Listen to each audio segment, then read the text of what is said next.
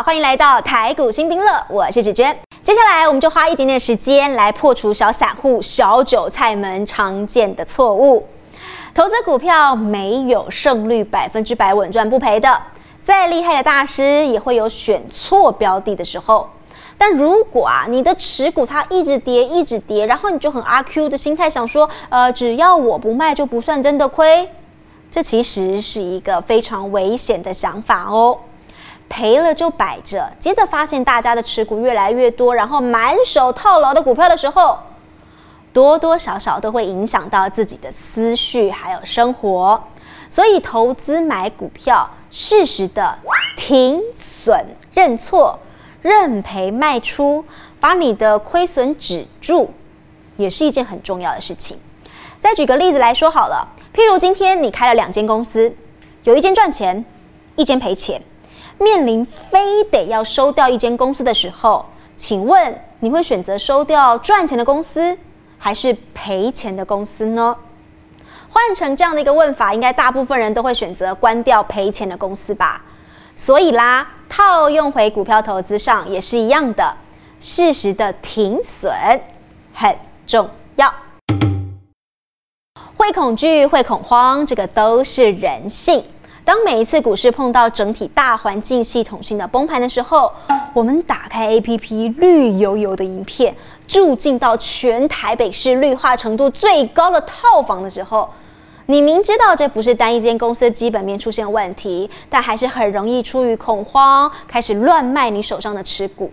如果要破解这一个迷思这一题，简单来说，你投资时候用的资金必须是暂时用不到的闲钱。这样一来，面对股市暂时性的向下的时候，你比较没有急着拿回现金的压力，可以避免自己情绪性的恐。慌杀低，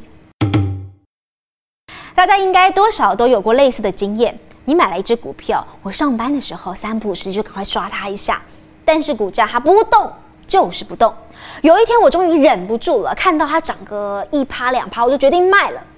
结果从此之后就看它砰砰砰的往上涨，我就只能够目送它。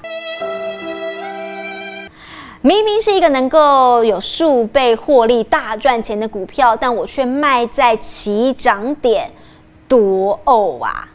想要破解这一题，你必须要能忍。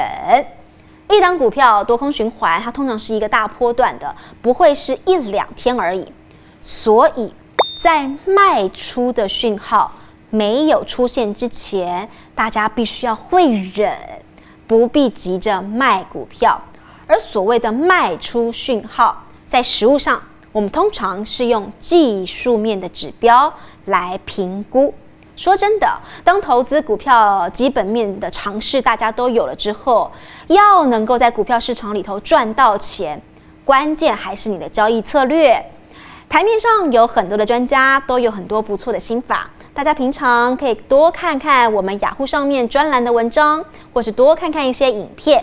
多看看股市小叶问的直播节目，重点是实际的下场去操作看看，把你的风险控制好，不要借钱买股，不要碰不熟悉的金融产品，多用实战来累积经验。